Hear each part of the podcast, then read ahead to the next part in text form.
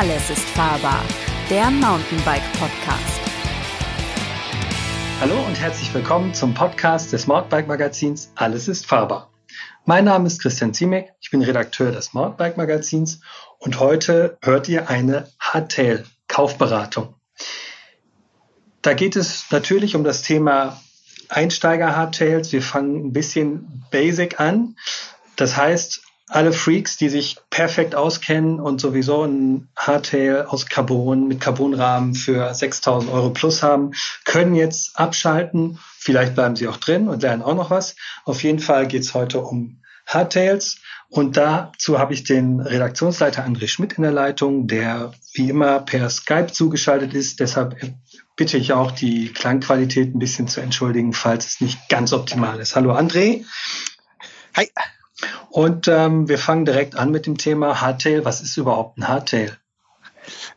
Eigentlich gute Frage. Ich glaube, als ich bei, mit Mountainbike angefangen habe, oh, ja, so Anfang der 90er Jahre, da gab es gar nichts anderes. Also da gab es so die ersten Räder, die sogenannte Fullies waren. Das ist nämlich das Gegenstück zum Hardtail.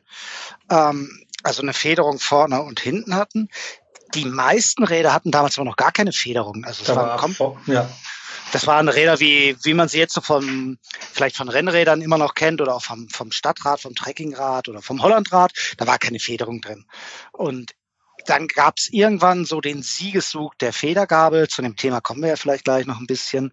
Und seitdem sind die Räder oder sind Mountainbikes zumindestens mal am, an der Front, also das Vorderrad hat quasi eine Federung, wie beim Auto, so eine Art Stoßdämpfer. Und deswegen spricht man bei diesen Bikes dann von Hardtails. Ist Englisch, ja, hört man schon. Mhm. Ähm, bedeu bedeutet au- auf gut, gut Deutsch äh, harter Hintern. Also ja, kann man so, kann man auch anders übersetzen, aber das lassen wir jetzt. ich, ich, sag, ich sag ja extra gut Deutsch. Ja, okay, okay. Ja. Also da ist äh, quasi die, die Heckpartie ist also starr, die ist nicht gefedert. Ähm, die Frontpartie ist gefedert. Und das ist so das, ähm, so wo es beim Mountainbiken jetzt im Prinzip losgeht. Also das ist so die technisch erstmal simpelste Variante des, des Mountainbikes, was nicht heißt, dass es die schlechteste ist. Ganz im Gegenteil, wenn man gut, dieses Jahr fällt es ja jetzt, ähm, fällt's ja jetzt durch die Corona-Krise leider aus. Aber wenn man sich dieses Jahr die Olympischen Spiele angeguckt hätte und hätte sich da das Mountainbike-Rennen angeguckt, dann hätte man da mit Sicherheit auch den einen oder anderen Fahrer gesehen, der tatsächlich mit so einem Rad, also mit einem Hardtail, unterwegs gewesen wäre. Das heißt, es geht schon auch bis hin zum Olympiasieg. Wir fangen jetzt hier ja, wir, wir denken jetzt mal auch für uns, wir haben ja normalerweise du und ich und auch unsere anderen Redaktionskollegen ähm, anders mit dem Thema zu tun. Wir reden oft über Räder, äh, die weit der 3.000, 4.000 Euro Grenze weit jenseits dessen sind.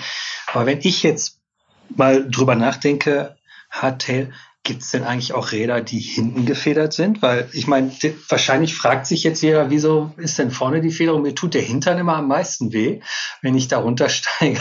Aber wie du eben gesagt hast, es ist technisch erstmal sozusagen die äh, nächst einfachere Variante, eine Federung ans Rad zu kriegen, weil in dem Moment, wo man hinten eine Federung braucht, wird es mal schon wieder mit Kinematik und Gelenken und so weiter sehr kompliziert.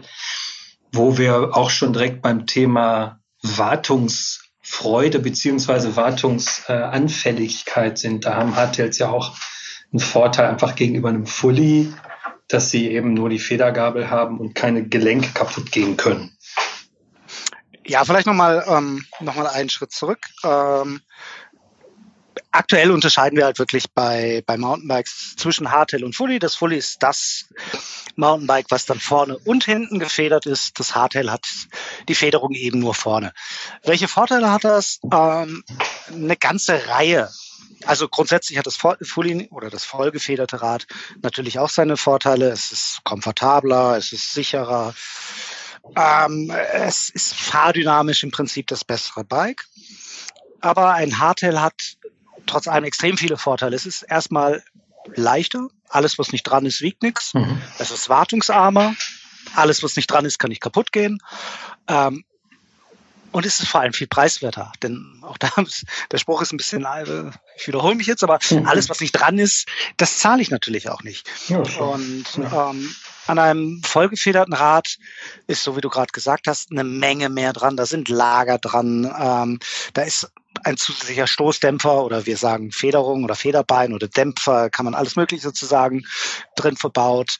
Die Entwicklung ist viel komplizierter. Die Entwicklungskosten sind ja auch viel höher. Ja. Genau, weil es tatsächlich dieses, äh, dieses sperrige Wort Kinematik damit reinkommt. Also wie funktioniert das wirklich? Wie federt das ein? Da, da sind dann Herrscharen von Ingenieuren mit beschäftigt, dass das auch wirklich toll funktioniert. Ähm, und das ist vergleichsweise bei einem Hardtail, also mit einer nur Federgabel, ist das vergleichsweise simpel. Und daher sprechen wir da tatsächlich auch von ganz, ganz anderen Preispunkten. Hm. Ab wann, ab wann geht's da los? Also wo kann ich, wie viel muss ich investieren, um sagen zu können, mit dem Rad äh, habe ich Spaß, wenn ich jetzt mit dem Sport den Sport betreibe oder vielleicht ein Einsteiger sein möchte, der gerade damit neu anfängt oder überhaupt anfängt?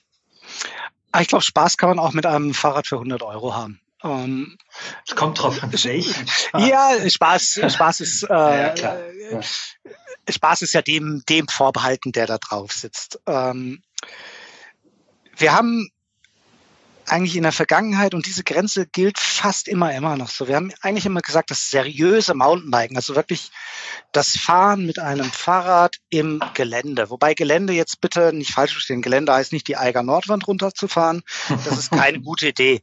Ja. Gelände heißt auch nicht kreuz und quer durch den Wald zu fahren. Das ist auch keine gute Idee, das ist nämlich vor allem auch verboten. Ähm, Gelände, Gelände heißt auf Waldwegen zu fahren, auf sogenannten Trails zu fahren, also auf schmalen Wanderwegen.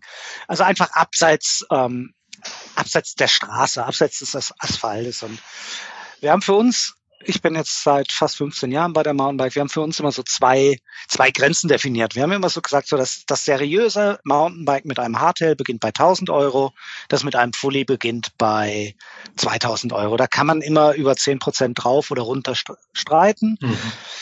Aber bei, bei den Hardtails kann man schon sagen, so in etwa bei dem, da kommen wir vielleicht später auch noch zu, je nach Vertriebsweg, muss ich so irgendwie 800, 900 bis 1200 Euro für ein neues Rad ähm, investieren. Und dann bekomme ich ein Fahrrad, ein Mountainbike, mit dem wirklich, ja, dieser Mountainbike-Sport auch wirklich richtig erlebbar und richtig durchführbar ist. Natürlich mit so einem Rad werde ich eben, mit so einem Rad werde ich eben nicht Olympiasieger werden dafür ist es dann zu schwer. Also, es ist natürlich kein Profigerät. Es ist oder man ist ein, ein wahnsinniges Talent. ja, selbst das wird wahrscheinlich nicht reichen. Es wird wahrscheinlich auch aber, schwierig. Aber es wird reichen, um und da sind wir dann beim Spaß, um wirklich abseits der Straße wirklich richtig Spaß zu haben. Also wenn man einfach schon merkt, hey, das, das funktioniert, das macht irgendwie Sinn, alles so wie das da dran ist. Ähm, und das ist dann schon so, so in etwa der Preis, den man, den man ausgeben muss. Darunter mhm. wird's unserer Erfahrung nach eng. Natürlich ist auch, gibt es auch für 500 Euro ein Mountainbike, mit dem man durch die Stadt cruisen kann, mit dem man auch mal einen leichten Waldweg fahren kann. Überhaupt kein Problem. Mhm. Aber ob das dann so wirklich Spaß macht, weil da sind dann einfach oft minderwertige Komponenten verbaut. Das heißt, es geht vielleicht dann auch einfach, wenn man mal dann doch über eine Wurzel, über einen größeren Stein fährt, geht es vielleicht dann doch mal schneller kaputt. Es wird extrem schwer sein und Gewicht ist einfach bei uns im Mountainbike-Sport einfach auch ein Thema. Je leichter ein Rad ist, desto schneller bin ich da mit dem Berg hoch, desto agiler fühlt sich das an, desto mehr Spaß macht's den meisten zumindest. Ähm trifft das auch. Ich greife ein kleines Thema, was wir gleich auf jeden Fall, ich greife ein Thema vorweg, was wir gleich auf jeden Fall streifen werden. Ist das auch bei den Versenderbikes so, dass man da bei 500, 600 Euro auch eher nicht wirklich was findet? Oder haben die überhaupt, gibt es überhaupt eine harte im Online-Vertrieb für 500 Euro? Genau, das muss man vielleicht auch kurz, kurz einmal erklären. Also wir haben ähm, der Fahrradhandel in Deutschland, vor allem in Deutschland, mhm. ähm, hat sich in den letzten Jahren sehr stark ähm, sehr stark aufgespaltet. Es gibt den klassischen Fachhandel, also den Fahrradhändler im Ort, der sogenannte Fachhandelsmarken hat. Und es gibt speziell in Deutschland sehr starke Online-Marken, also Fahrradmarken, die ihr Fahrrad ausschließlich übers Internet verkaufen, auch übers Internet beraten. Ähm, die haben den Vorteil, dass sie preiswerter sind. Einfach weil sie die, die Händlermarge einsparen, weil sie direkter kalkulieren können. Ähm, Sie haben ein paar Nachteile, da kommen wir gleich in der Tat noch zu. Ähm, ja, eigentlich gilt die Grenze da trotz allem auch. Vor allem, okay. mhm. und das äh, darf man auch gar nicht, ähm, ja, darf man gar nicht unterschätzen. Diese Versendermarken in Deutschland, das sind also die, die bekanntesten sind jetzt Canyon, Radon oder Rose, die wollen gar nicht nur billig sein. Das heißt, so richtige Billigräder für, also pardon, auch das ist natürlich Geld, für 200, 300 Euro bieten die gar nicht an. Das sind eher preiswerte High-End-Marken sozusagen.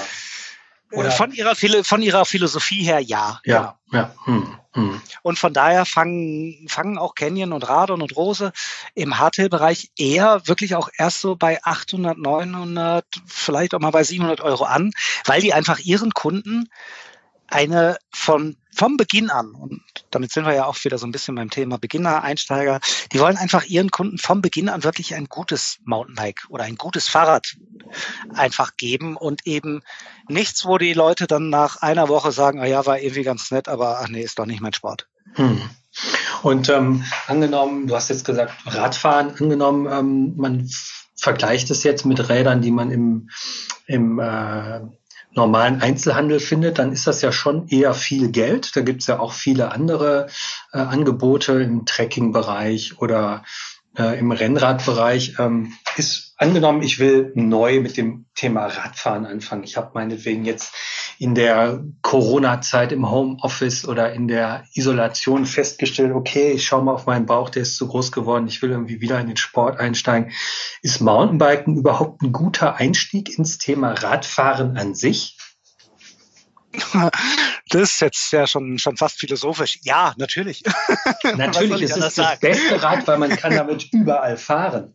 Ja, genau. Was also man Rennrad eben nicht kann, zum Beispiel. Genau, ja. Nein, Mountainbike ist ein geiler Sport, ganz klar. Ja. Ähm, weil ja, es ist, es ist unglaublich vielfältig. Also und es ist ich halt bin, ich bin, oder ich kann es vielleicht so ein bisschen persönlich bei mir sagen, ich bin ähm, als ich zum Mountainbiken gekommen bin, war ich irgendwie schon immer so ein bisschen Bergmensch, bin gerne auf Berge gestiegen, geklettert, wie auch immer. Und das Mountainbike hat einfach dann nochmal mein, ja, den, den Horizont nochmal erweitert. Man kam weiter, schneller irgendwo hin und, und das war eigentlich so erstmal das Thema, so dieses Thema Fahrspaß im Gelände und irgendwie heftige Trails fahren. Das kam erst viel, viel später. Und ich glaube, das ist schon, so kann man sich an das Thema Mountainbike einfach von mehreren Seiten annähern und das zeigt einfach, wie unglaublich toll und wie vielfältig das ist. Das ist ein Sportgerät, um Ausdauer zu trainieren. Es ist aber auch ein Spaßgerät, um ach, so kleine Tricks mal zu üben. Es ist ein Gerät, um in die Natur zu kommen, weil mit dem Rennrad komme ich eben nicht in den Wald, da bin ich immer zwischen Autos und auf der Straße. Und ja, mir macht Rennradfahren manchmal auch Spaß, aber mir, eigentlich wird mir Rennradfahren nur dann Spaß machen, wenn es keine Autos gäbe. Und genau das war auch mein Einstieg in den Sport. Ich hab, ich bin ein Kind des Ruhrgebiets. Ich musste immer, wenn ich in die Natur wollte, durch viel Stadtgebiet, um dann relativ schnell auch in der Natur zu sein.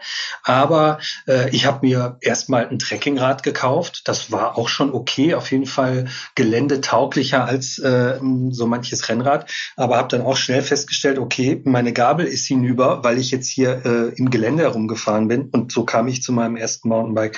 Und das ist letztlich ja dann auch so ein bisschen die Quintessenz.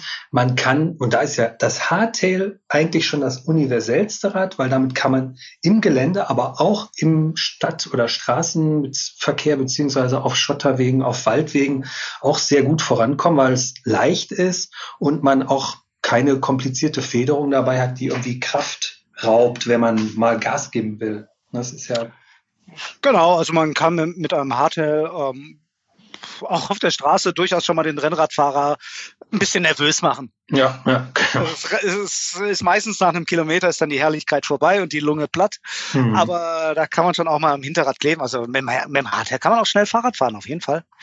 An wen richtet sich denn jetzt so ein Hardtail für 1000 Euro? Du hast gesagt, 1000 Euro ist die magische Grenze, wo man sagen kann, da geht es so langsam los, dass es interessant wird. Wir als Mountainbike-Magazin Beteiligte reden dann auch von seriösem von einem seriösen Bike. Für wen ist das gedacht? Hm. Das spricht, glaube ich, ganz schön viele an. Also es ist ganz klar natürlich der Einsteiger, der sich, der jetzt irgendwie, ha, warum auch immer, denkt, boah, Mountainbiken finde ich gar nicht schlecht, jetzt aber gleich jetzt 3000 Euro für ein Fully, für ein gutes auszugeben. ist mir ja jetzt wirklich zu viel. Ich weiß ja noch gar nicht, ob mir das wirklich Spaß macht. Ich fange erstmal klein an. Klein jetzt im Sinne von, ich gebe eben noch kein ganzes Vermögen aus, sondern nur ein kleines, weil 1000 Euro sind ja auch schon ein kleines Vermögen. Mhm.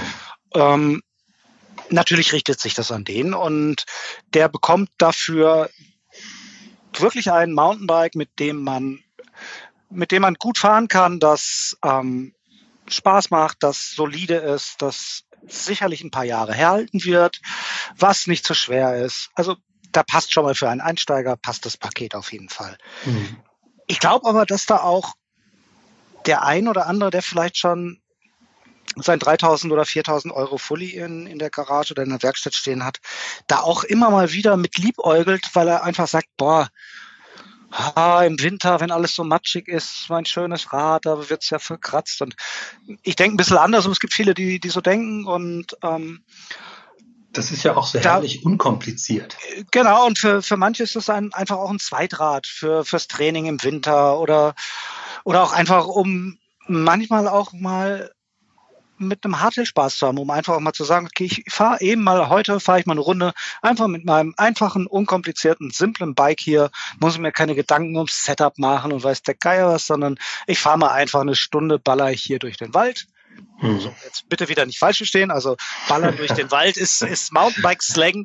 Das heißt jetzt bitte nicht äh, alle anderen Menschen und Tiere und sonstige Pflanzen, äh, die da im Wald sind, platt zu machen, sondern das heißt einfach schnell und spaßig durch den Wald fahren oder man kann auch heizen sagen oder schreddern oder ach, es gibt viele Worte. Und in dem Bereich ist es ja auch, also wenn man jetzt von seriösem Mountainbike spricht, ist das Hardtail ja auch, äh, das wissen wahrscheinlich auch einfach gar nicht so viele Leute, die nicht oft mit dem Thema Mountainbiken zu tun haben.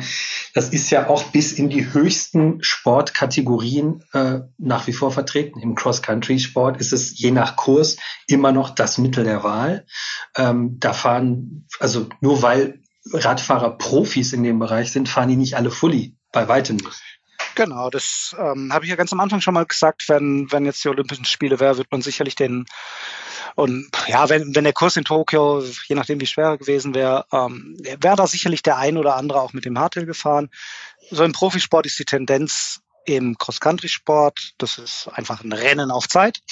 Ähm, ist es einfach so, dass je schwerer die Strecke, also je anspruchsvoller, je mehr Wurzelsteine drin sind, desto eher greifen die, die Profis dann zum, zum vollgefederten Rad. Bei etwas leichteren Kursen greifen die meisten immer noch gerne zum Hardtail.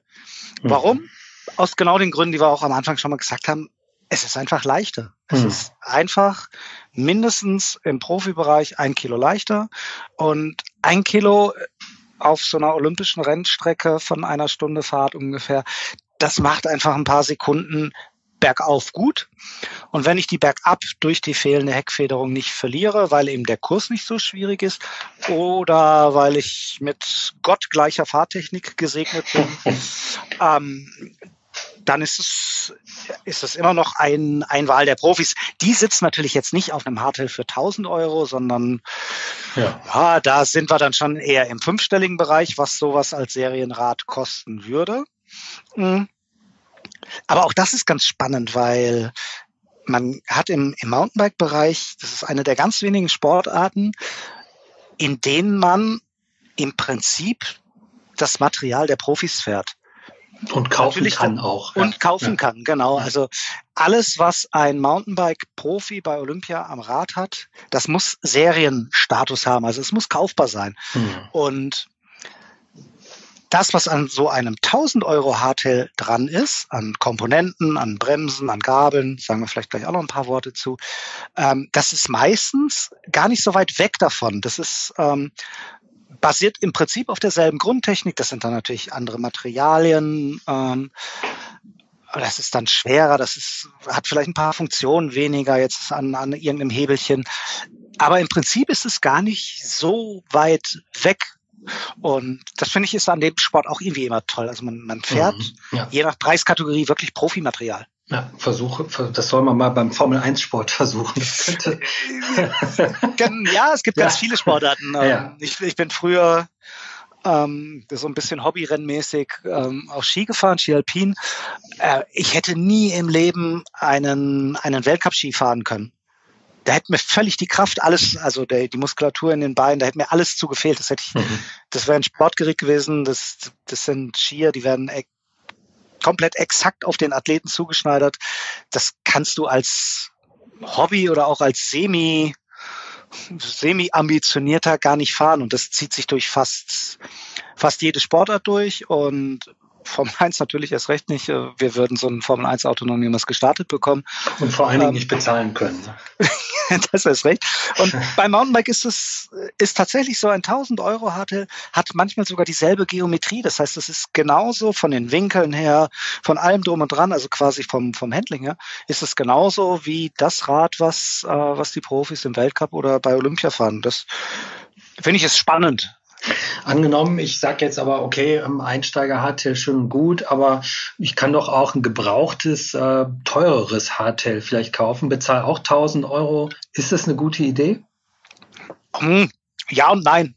Also es ist natürlich eine gute Idee, wenn ich bei einem seriösen Marktplatz oder von einem seriösen Kunden kaufe und mich vielleicht schon ein bisschen auskenne das ist immer der, der Pferdefuß daran, wenn man sozusagen Einsteiger ist und beurteilen können soll, ob das gebrauchte, teure Rad jetzt in einem, sagen wir mal, guten Zustand ist, das ist schon relativ schwierig. Also ich habe auch oft, äh, ich habe auch viele Jahre im Einzelhandel, im Radeinzelhandel gearbeitet und da kam immer wieder die Frage, ja, aber gebraucht äh, ist doch viel besser vom Preis-Leistungs-Verhältnis. Die Antwort ist Jein. Wenn man sich sehr gut auskennt, dann stimmt das. Wenn man eher nicht so viel ähm, äh, Ahnung von der Thematik hat und wie ein verschlissenes Ritzel oder Kettenblatt aussieht, äh, da können an Nachrüstkosten oder Ersatzkosten schnell mal zwei, drei, vierhundert Euro vielleicht sogar zusammenkommen. Und dann ist die scheinbar gesparte Marge durch Ärger und Nachinvestitionen schnell aufgebraucht. Genau. Ja, ja. deshalb da vielleicht eher ähm, Allerdings gibt es auch Händler, die gebrauchte Räder anbieten, die das in Kommission nehmen, durchprüfen und äh, anbieten. Das kann man natürlich auch ähm, in Betracht ziehen. Aber da auch immer ganz, ganz wichtig, auch an die ähm, blutigen Anfänger, bitte nicht äh, ein Rad kaufen, was eine Nummer zu groß ist, nur weil es ein gutes Angebot ist. Damit hat man keinen Spaß, auf keinen Fall. Zumindest nicht langfristig. Genau, das, das schlägt auch die Brücke zu vielen, vielen anderen Themen. Also um Spaß zu haben, muss das Rad zu einem passen. Egal, ob das 1000 Euro kostet, 5000 oder 500. Wenn das Rad irgendwie zu groß, zu klein, zu lang, zu, äh, zu niedrig, was auch immer ist, dann, dann passt es einfach nicht und dann habe ich damit auch keinen Spaß. Und da kommt natürlich dann wieder der, der klassische Fachhandel ins Spiel, der genau. Probefahrten anbietet, der zumindestens, wenn es ein guter Fachhändler ist, wirklich auch top berät, der vielleicht auch dann wirklich mal sagt, hey, hm, ganz guter Tipp, leg noch 200 Euro drauf, weil dann ist das Rad wirklich einfach hier nochmal besser, da nochmal besser. Der vielleicht aber auch sagt, du, ganz ehrlich, für das, was du vorhast, du brauchst das Rad nicht, da reicht auch das für 200 Euro weniger. Ein guter Händler macht es. Ein guter Händler kann zum Beispiel auch hingehen und sagen, hier, da ist jetzt ein billiger Sattel drauf, ähm, du hast bei dem schon das Gesicht verzogen, dann nimm doch den für 70 Euro, ich nehme den für so und so viel in Zahlung, du bezahlst 40 Euro drauf und hast direkt einen vernünftigen Sattel, montiert den, stellt es ein und fertig. Und vor allem der Vorteil, wenn man mal ein Problem hat, was gerade bei einem Neukauf ja definitiv vorkommt, ähm, äh, viele Händler bieten auch an, dass eine eine oder zwei Inspektionen nach einer gewissen Laufleistung des Rades, also nach 100, 200 oder wie viele Kilometern auch immer, dann kann es sein, dass die Inspektion äh, umsonst ist. Das machen Händler als Kundenbindungsmaßnahme, zumindest war das früher relativ populär. Und das ist natürlich gerade, wenn man Einsteiger ist und sich nicht selber äh, damit gut auskennt oder irgendwie äh, YouTube bedienen kann oder möchte, um es dann doch falsch zu machen, was einem der nette Herr da im Internet erklärt, da sollte man vielleicht sich wirklich überlegen, okay, ich lege vielleicht, mh, ich habe vielleicht äh, ein bisschen mehr bezahlt, habe dafür aber auch einen An Ansprechpartner. Ich gehe zum Jupp an die Ecke und sage, hey, das Rad rattert, stell's mir doch bitte ein. Das ist viel wert, wenn man ähm, technisch da nicht sehr bewandert ist. Genau, das ist definitiv ein, ein Riesenfund, was der, was der gute Fachhandel hat. Ähm, die Online-Versender oder die, die Online-Marken, die wir in Deutschland haben, wie eben Canyon und Co., die sind wirklich klasse. Die machen klasse Räder, die machen inzwischen auch eine klasse Beratung über E-Mail, über ihre Website, über Konfigurationsprogramme. Aber sie können eben diesen direkten Kontakt, werden sie natürlich nie, nie ersetzen können. Mhm. Sie werden die Probefahrt nie ersetzen können. Ähm, deswegen muss man da schon einfach auch wissen, was, was will ich. Also will ich wirklich den, den letzten Euro dann noch sparen für dann wirklich ein klasse Rad, was man da kriegt? Oder sage ich, na, dann gebe ich lieber 300 Euro mehr aus, aber habe dafür noch eine, so eine Art Betreuung vor Ort. Kann natürlich auch wieder ganz anders aussehen, wenn ich zum Beispiel, wenn mein bester, bester Kumpel ist schon Mountainbiker und er ist da super erfahren, ja, dann habe ich vielleicht meinen, äh, in Anführungszeichen, Betreuer direkt ums Eck. Auch gut. Hm. Und man, man halt blöd dann da, wenn die, wenn die Freundschaft dann in die Binsen geht.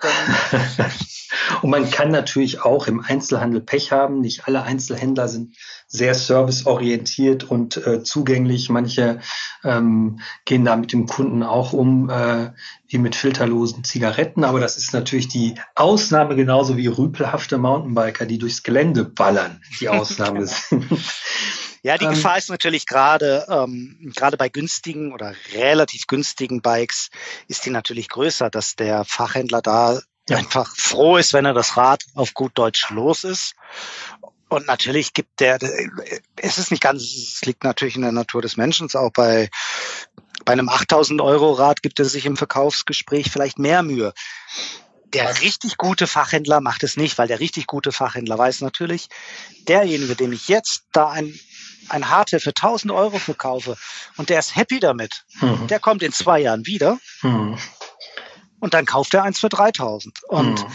also jetzt mal einfach ein bisschen, bisschen übertrieben oder in, ein bisschen in die Tüte gesprochen, wie man so sagt, aber für einen guten Fachhändler ist es ja, gibt es ja fast nichts Besseres als ein Einsteiger oder ein, ein Neuanfänger in dem Sport, der zu ihm kommt, den er top berät und den verliert er sein ganzes Leben lang nicht mehr. Hm, hm.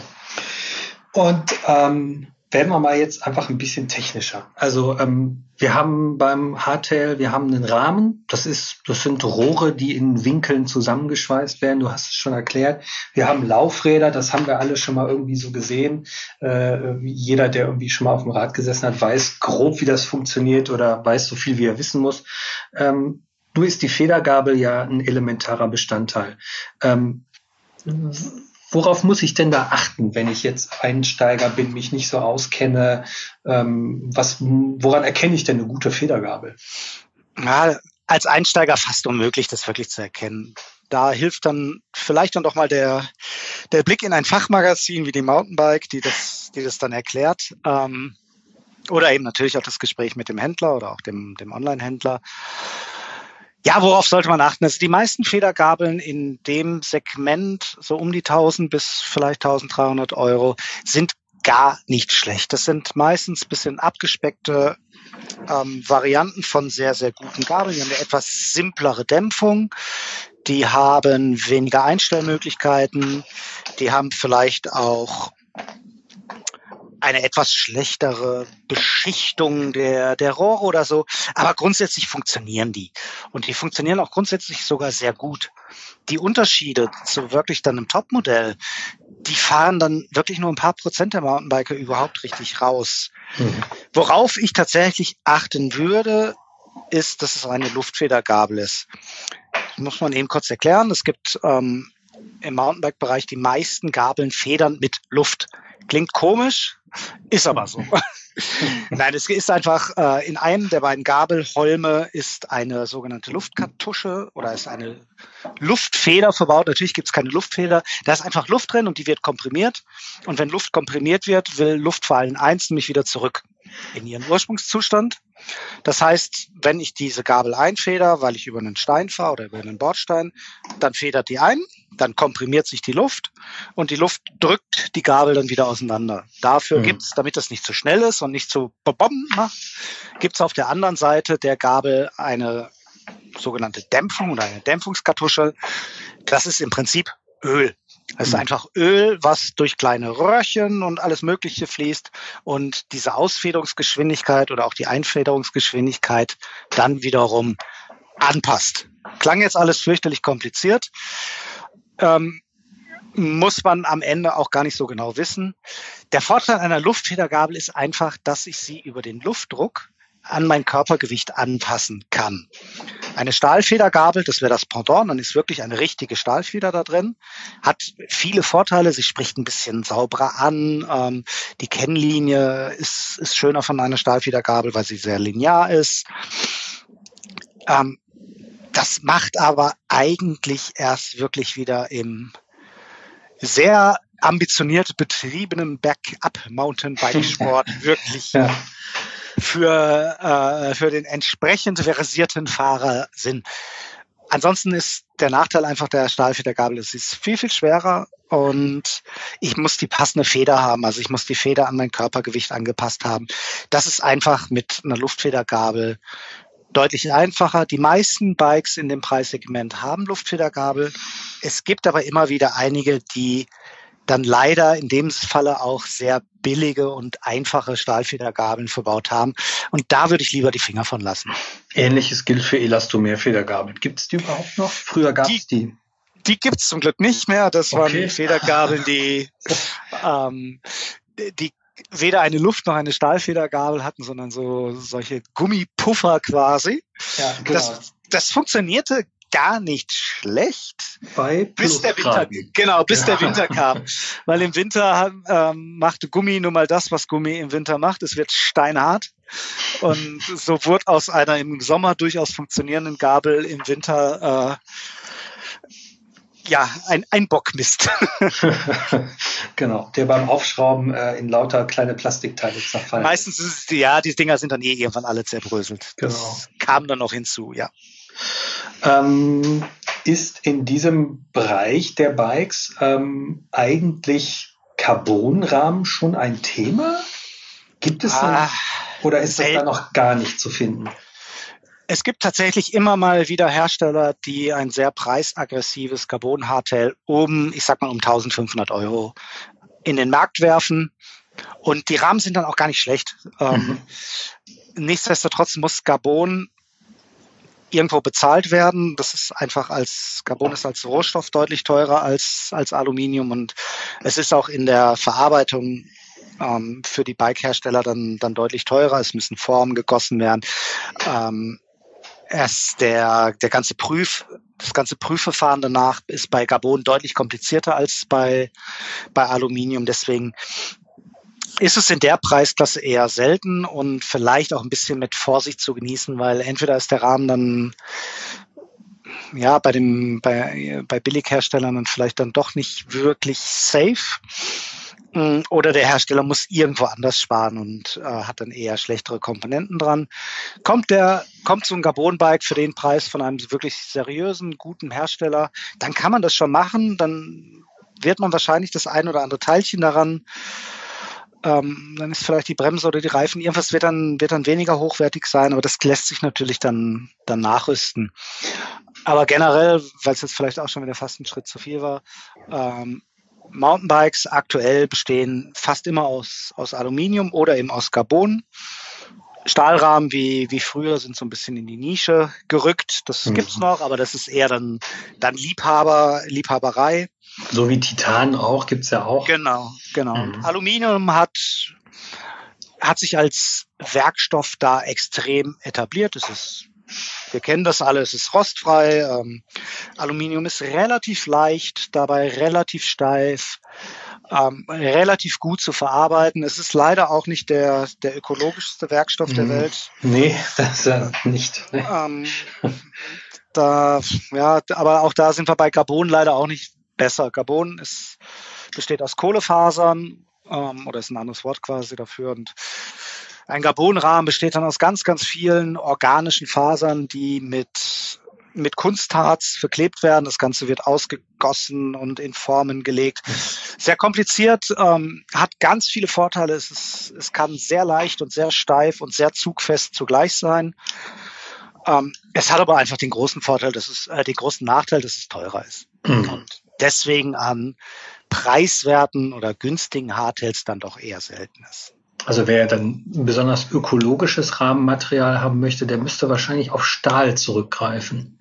Ich weiß nicht, wie es bei Titan ist mit der Verarbeitung, aber wo wir gerade kurz das Thema ökologische äh, Materialien hatten, ich glaube, Stahl ist relativ, relativ schonend in der Gewinnung und Verarbeitung. Äh, es ist eher okay, sagen wir es ja. Es gibt, es gibt tatsächlich, aber da sind wir jetzt wirklich, äh, da sind wir dann jetzt doch wieder in der Freak-Ecke. Es gibt auch Rahmen aus Bambus und ähm, aber und, ja, nichtsdestotrotz, man ähm, die, die Bike-Branche an und für sich kann aus bestimmten Rahmenbedingungen heraus, eben weil wir Aluminium, weil wir ähm, weil wir Carbon oder sowas brauchen, kann die Bike-Branche nie die perfekte ökologische Branche sein. Auf der anderen Seite tun wir natürlich trotzdem was Gutes, weil wir fahren Fahrrad und Fahrradfahren ist natürlich immer noch hundertmal besser als Autofahren. Mhm. Bambus, toll. Das kann man dann, wenn man irgendwie einen Rahmenbruch hat, direkt im Wald liegen lassen. Das kompostiert sich von selbst, wenn man die Komponenten abbaut.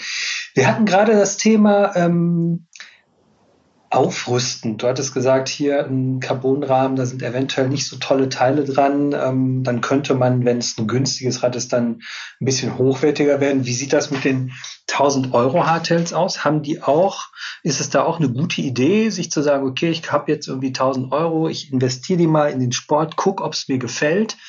Und ähm, wenn ich dann irgendwie feststelle, das wird irgendwie mein Sport und äh, ich will da Vollgas geben, dann ähm, kann ich das Rad peu à peu irgendwie wertiger ausstatten und mal das eine oder das andere Teil tauschen. Ist das was, was ich rechnen würde oder was meinst du? Ja, Rechnen ist natürlich schwierig. Es, äh, der Gegenwert ist halt immer der Fahrspaß. Ähm. Naja, ich meine, wenn man jetzt sagt, ich habe mir äh, in zwei Jahren Benutzung, habe ich mir einmal einen neuen Laufradsatz gekauft und habe das Rad dadurch, wir wissen, Laufräder, oder wir wissen es nicht, aber wir vermitteln jetzt an unsere Zuhörer, Laufräder sind ein Tuning-Part oder ein Nachrüstteil, was das Fahrverhalten des Rades äh, im besten Fall extrem verbessern kann, weil es es einfach schneller und agiler macht. Ähm, aber ähm, genau, deshalb eben die Überlegung, ich kaufe mir ein, ein Rad, habe die Gabel und den Rahmen sozusagen als Basis und rüste peu à peu nach. Ist das eine gute Idee? Ja und nein. Ähm, hm, ich glaube, man muss es immer natürlich in Relation setzen. Wenn man jetzt sich ein Bike für 1000 Euro gekauft hat, ist es, glaube ich, keine gute Idee, sich jetzt eine Federgabel für 1200 Euro da reinzustecken. Das gibt's. Also wir haben, äh, ja, wir, oder das ist ja noch vergleichsweise harmlos. Wir, bei Laufrädern, bei Carbon-Laufrädern sprechen wir von teilweise zwei oder zweieinhalbtausend Euro, die nur das Laufrad kostet. Und das macht natürlich einfach keinen Sinn. Das ist, ähm, ja, aber sind Ruhrgebiet, diese Im Ruhrgebiet hätte man früher gesagt, das ist Perlen vor die Säue geschmissen. Nein, es macht, Tuning macht immer da Sinn, wo, jetzt wird es ein bisschen albern, wo es Sinn macht. Mhm. Das, das, heißt ja. für mich, das heißt für mich erstmal das Bike so nehmen, wie es ist und fahren. Und dann gucken. Gerade erstmal die Kontaktpunkte, also die ergonomischen Parts das ist der Sattel, das sind vielleicht die Pedale, das sind vielleicht die Griffe, die Lenker. Passt das alles oder zwickt's mich da irgendwo? Es macht keinen Sinn, einen Sattel zu fahren, mit dem ich nicht klarkomme. Da kaufe ich dann lieber einen neuen. Ob der dann jetzt 200 Euro kosten muss und Carbonstreben haben muss, nee, glaube ich auch nicht. Der muss erstmal passen. Und so zieht sich das so ein bisschen durch. Erst wenn das Rad zu mir passt, dann, wenn ich mit allem happy bin, erst dann kommt eigentlich die Performance. Und auch bei der Performance ähm, muss man schauen, wo kriege ich für relativ wenig Geld relativ viel Performance. Und da steht an allererster Stelle zum Beispiel immer der Reifen. Der Reifen ist der, das einzige Teil am Rad, was den direkten Kontakt zwischen Rad und Untergrund herstellt. Also ist der Reifen eigentlich auch für das Fahrverhalten mit das Wichtigste.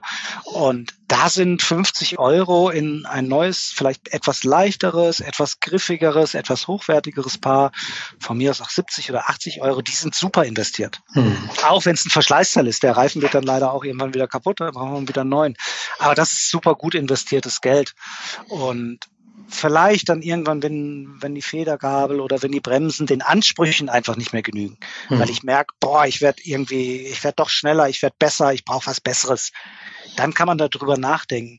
Aber auch da gibt's oft einfachere Möglichkeiten. Also bei der Bremse zum Beispiel würde ich immer erstmal überlegen, bevor ich mir 200, 300, 400 Euro zur Seite lege, um eine neue Bremse zu kaufen, würde ich mir erstmal überlegen, mache ich nicht einfach nur eine große Bremsscheibe dran.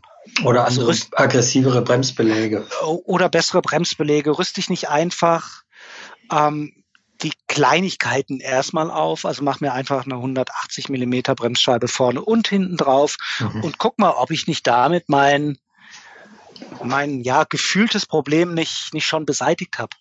Und vielleicht gibt es auch ein ganz anderes Parts, was was noch gar nicht so am Rad dran ist. Also Stichwort Vario-Sattelstütze, das sind Sattelstützen, die man, ah, die so eine Art ähm, Teleskopfunktion haben, über die kann ich dann vom Lenker aus meinen Sattel absenken und wieder hochnehmen. Das ist einfach, wenn ich im Geländer unterwegs bin, wenn ich bergab fahre, ist es einfach der Sicherheit extrem zuträglich zuträglich, wenn der Sattel tief im Rad ist.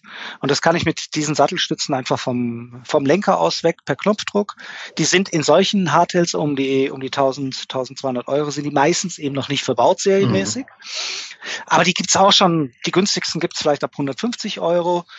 Da kann man vielleicht auch mal überlegen, ob man eine hochwertige gebraucht für, für einen ähnlichen Kurs bekommt. Ähm, die sind auch für Laien relativ gut verbaubar und wenn nicht, gebe ich sie halt dann doch dem, dem Bikeshop und frage ihn, ob der mir die verbaut. Aber da sind, da sind dann wirklich 200 Euro wirklich sinnvoll investiert. Wir haben ja ähm, ich werde auch gleich noch den, am Ende des Podcasts werde ich auch noch auf unseren Test hinweisen. Wir haben ja im Heft aktuell einen Test von 1000 Euro Hardtails, über die sprechen wir ja gerade. Ähm, am Schluss nenne ich noch die Seite, unter der das und viele andere Tipps für Einsteiger noch zusammengefasst sind. Ähm, an diesen Bikes, wenn ich da jetzt ähm, was äh, pimpen oder tunen wollen würde, ist es denn dann schon so, dass ich dann für die nächstbessere Bremse 300, 400 Euro ausgeben muss? Oder wo bewegen wir uns da? Ähm, wie ist die Ausstattung dieser Räder? Ist die schon relativ hoch oder mh, hm, wie ist die so grob einzuschätzen? Ja, die ist schon gar nicht so schlecht. Also gerade was die, die Schaltungen und die Antriebe angeht, ist es, ganz ehrlich, da würde ich nichts tauschen. Mhm. Das sind ähm, größtenteils ist es teilweise schon Shimanos SLX oder XT-Gruppe oder ähm, es ist, sind, ist eine hochwertige Gruppe von SRAM verbaut. Also das ist schon wirklich absolut gut. Da muss man erstmal nichts machen, sofern nichts kaputt geht. Mhm. Ähm, die Bremsen, die wir da bei den Rädern jetzt hatten, sind okay. Die Federgabeln sind durchwegs gut da, wo die Hersteller so ein bisschen schummeln, ist oft bei den Laufrädern. Oft sind so ein bisschen billige Narben verbaut. Mhm. Ähm, ist es schlimm? Ja, ja und nein. Solange es funktioniert, nein. Mhm. Solange es dreht, fahren. Ähm, da kann man dann tatsächlich auch nochmal ich würde, glaube ich, einen, einen Laufradsatz in so einem Rad nicht sofort tauschen. Ich würde auch da den Laufradsatz erstmal fahren. Ähm, geht er dann nach einem oder nach zwei Jahren kaputt, hat er seinen Dienst getan und dann kann ich immer noch in, in einen etwas besseren Satz investieren. Aber ich würde da tatsächlich am Anfang nicht, nicht zu wild durch, durch die Gegend tunen, sondern das meiste ist da schon, schon empfehlenswert und gut. Wild durch die Gegend tunen, du hast es eben auch gerade schon gesagt, ähm, Thema Kontaktpunkte. Frage, was für Pedale sind da dran? Antwort, gar keine.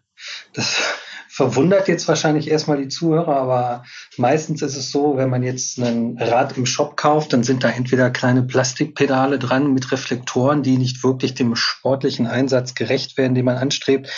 Aber ähm, ich glaube, du stimmst mir zu, André, ähm, wenn man jetzt Einsteiger ist, kommt ja, hört man ja, man kennt das Thema Klickpedale. Da geht es um eine feste Bindung zum Pedal, die erlaubt, dass man anders treten kann, dass man verschiedene Phasen des Tretvorgangs besser nutzen kann. Und äh, so esoterisch und komisch das jetzt klingt, so ähm, ungeeignet für blutige Einsteiger ist es auch.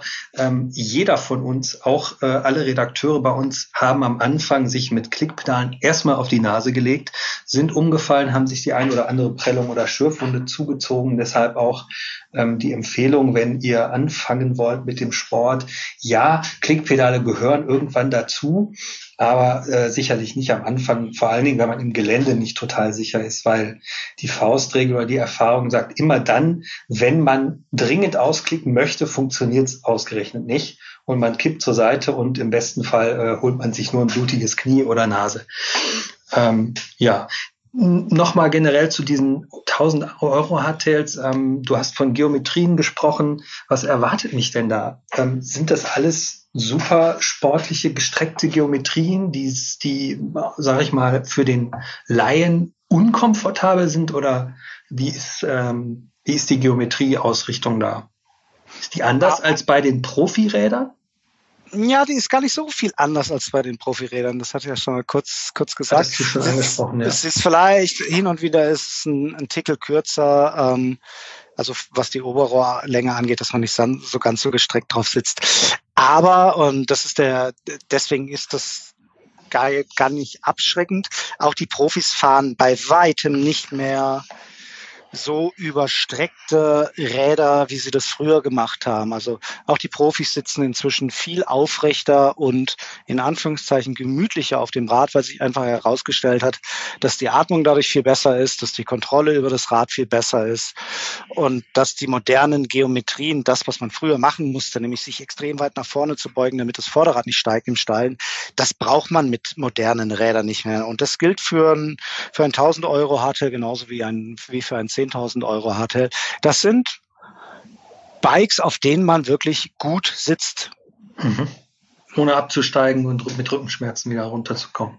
Genau. Ja, jetzt haben wir über Geometrie und viele Details auch gesprochen. Ähm, es gibt noch ein wesentliches Bauteil am Hardtail, was ja sonst ein reduziertes Bike ist, aber da ist auch eine Schaltung dran. Und ähm, die Einsteiger, die noch nie was mit dem Mountainbike zu tun hatten, werden, den müssen wir erstmal sagen, ein Mountainbike ist in der Regel, also in 90 Prozent, 99 Prozent der Fälle eine Kettenschaltung dran, keine Nabenschaltung. Es gibt auch Exotenantriebe mit Riemenantrieben, obwohl die sind im Mountainbike-Bereich auch eher, äh, eher wirklich exotisch. Ähm, worauf müsste man bei der Kettenschaltung achten? Wie gesagt, es gibt fast immer eine Kettenschaltung, also in dem Preissegment nur, da gibt es gar keine Ausnahme. Ähm, grundsätzlich ist es natürlich so, die, die Schaltung ist für ein Mountainbike wichtig, weil mit einem Mountainbike fährt man Berge hoch. Das heißt, man braucht da eine, in dem Fall gar keine Übersetzung, sondern eine Untersetzung. Das heißt, die kleinsten Gänge, die müssen oder um es mal, mal ganz plastisch zu erklären, eine 1 zu 1 Übersetzung wäre, genauso viel, wie ich quasi in die Pedale reintrete, also genau so viel dreht sich hinten das Rad. Klingt jetzt ein bisschen plastisch. Ein bisschen ähm, nach Sendung mit Herr Maus, aber. Genau. genau. Und bei einer Übersetzung heißt es, das Rad dreht sich quasi mehr, als ich in die Pedale trete. Das ist das große Geheimnis der Schaltung. Und bei einer Untersetzung ist es weniger. Und diese Untersetzung brauche ich, damit ich einen Berg hochkomme, ganz klar. Mhm. Und ähm, da ist die Geschichte des Mountainbikes ganz schön wild. Wir haben angefangen mit 3x6 und 3x7 Gängen. Das heißt, wir hatten vorne am, an der Kurbel hatten wir drei Kettenblätter und hinten am Hinterrad hatten wir eine Kassette, eine sogenannte, mit verschiedenen Ritzeln. Das sind auch so kleine Zahnkränze, auch wieder mit unterschiedlichen Abstufungen. Das ging dann mal hoch bis 3x9, dann kam 3x10, 2x10, 2x11, 3x11. Wow, ganz schön viel. Äh, aktuell sind wir so, dass es, oder der aktuelle Standard und vor allem der Standard in dieser in günstigen Preisklassen ist oder eigentlich gar nicht, es zieht sich eigentlich sogar, ja, ähm, genau. das ist das Tolle eigentlich an diesen günstigen Preisklassen, dass es da auch schon das gibt, was eigentlich auch die Profis schalten.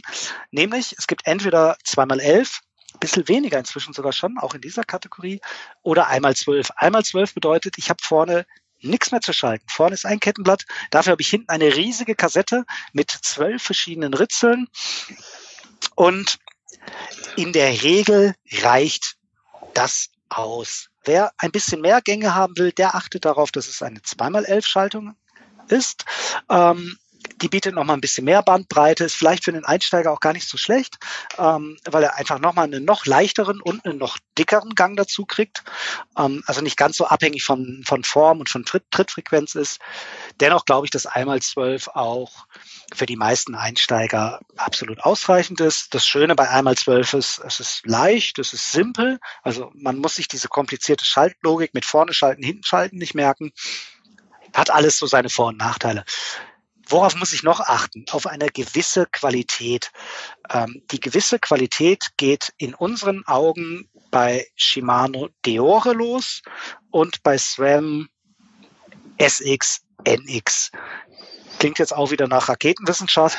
Sowohl Shimano und SRAM, das sind die großen Schaltungshersteller, die haben unterschiedliche Qualitätsstufen. Bei Shimano ist zum Beispiel das tollste XTR. Dann kommt XT, dann kommt SLX und dann kommt die gerade genannte Diore. Bei SRAM fängt es an mit XX1, dann kommt XX0, dann kommt X1, wobei die gibt es eigentlich fast gar nicht mehr, dann kommt GX und dann kommt SX und NX. Wow. Klingt kompliziert. Wie gesagt, einfach dran denken, SRAM, NX, GX, super, reicht für alle. Hm. SX auch, auch okay. Bei Shimano, Deore, super, reicht. Weil das ist oft so, das ist oft so ein kleiner Trick der Hersteller. Die machen dann nämlich ähm, zum Beispiel ein Shimano XT-Schaltwerk dran, werben auch damit, also gerade in diesem Preisbereich, mhm. Shimano XT-Rad mhm. ähm, und verbauen dann aber zum Beispiel eine total billige Kurve. Das ist Kappes. Das nennt man das Blender-Schaltwerk. Genau, das ist das sogenannte Blender-Schaltwerk. Ein hochwertiges, teures Schaltwerk hinten dran. Das Schaltwerk ist ganz ehrlich, das ist relativ pups egal ab einem bestimmten Niveau. Da ist sogar oft der Hebel, der bewirkt viel, viel mehr als hinten das Schaltwerk. Ein Shimano Deore Schaltwerk unterscheidet sich von einem fünfmal so teuren XDR Schaltwerk kaum. Da sind ein bisschen günstigere Materialien, das ist schwerer natürlich, aber das schaltet genauso. Das schaltet genauso, ja. Ja, aber es genau. sind natürlich schon auch, also es gibt, also die Lagerungen sind ja schon andere, der ja. aber da geht man so ins Detail, das spürt man beim Fahren das spürt man, nicht. Das spürt man beim Fahren nicht und der Einsteiger spürt es schon gar nicht. Was der Einsteiger ja. spürt, ist, wenn die Schaltung schlecht eingestellt ist. Mhm. Und das ist natürlich auch jetzt wieder so ein bisschen die Krux. Beginne ich mit dem ganzen Sport, weiß ich überhaupt nicht, wie ich die Schaltung einstelle. Genau. Das heißt, da bin ich wieder, und das Thema hatten wir schon, da bin ich auf einen Fachhändler angewiesen oder auf einen Kumpel, der das wirklich gut kann. Mhm. Weil das ist das A und O. Die Schaltung muss super eingestellt werden oder sein. Oder mal anders gesagt, eine schlecht eingestellte Shimano XDR, sündhaft teuer, über 1000 Euro, die ganze Schaltung, eine schlecht eingestellte Shimano XDR-Schaltung wird viel, viel schlechter funktionieren als eine gut eingestellte Shimano Deore-Schaltung für 300, 400 Euro. Und was man auch dazu sagen muss, ist, wenn beide Schaltungstypen, also die sehr teuren und die eher günstigeren, wenn die perfekt eingestellt sind, dann schalten die identisch. Da ist, also da ist die Schaltqualität, das Feeling ist vielleicht anders, aber die, das, was man spürt beim Fahren, das funktioniert auf jeden Fall. Genau, also oft ist es wirklich also zum einen sind es halt die Materialien. Das ist alles bei den teuren Schaltungen, das ist alles ein bisschen hochwertiger. Es ist wahrscheinlich langlebiger, es ist leichter auf jeden Fall. Und gerade am Hebel hat man bei den teuren Hebeln ein bisschen mehr Feature, man kann die besser einstellen. Die Hebel sind dann oft auf Gabon, aus Gabon, das fühlt sich schöner an am Finger. Bisschen ähm, Titan noch hier und da. Genau. Ja, Titanschräubchen vielleicht. Aber das macht rein von vom Schaltvorgang macht es tatsächlich kaum einen Unterschied. Da ist übrigens so als kleiner Tipp ähm, oder als, als 5-Euro-Tipp, wenn man zum Beispiel die, die Endkappen der Schaltzüge, also das sind quasi das, was so zwischen Schalthebel und Schaltwerk ist ja so ein Seilzug dazwischen. Wenn man diese Endkappen, die sind ähm, bei günstigen Schaltungen sind die oft aus Plastik. Wenn hm. man die zum Beispiel durch Metallendkappen ersetzt, hat man sofort ein knackigeres, direkteres Schaltgefühl. Wie hm. gesagt, kostet wahrscheinlich ein Euro und ähm, zehn Minuten Zeit, das zu wechseln. Und ist so ein Mini-Tuning-Tipp. Aber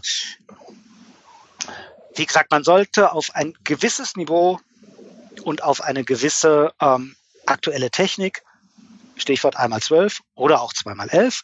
Darauf sollte man achten. Das gewisse Niveau, nochmal Shimano Deore oder SRAM, NX, SX etc. Wenn das gegeben ist, go for it, keine Sorgen. Und Genau. Wir haben jetzt, im, wir, haben im, mhm. und, wir haben im aktuellen Heft Reinheit, das meinen wir, ne? Also Niveau nicht nur bei einem Teil, sondern durchgängig, dass ich das. Ja, es muss nicht durchgängig vom derselbe Typ sein, aber es dürf, es soll nicht schlechter sein. Genau. Also es ja. soll einfach nicht dann. Ähm, also bei Shimano gibt es zum Beispiel noch Gruppen wie Alivio oder Akera. Das sind dann wirklich billige Gruppen. Die mhm. muss an, die müssen an einem Mountainbike nicht sein oder nicht an einem seriösen Mountainbike.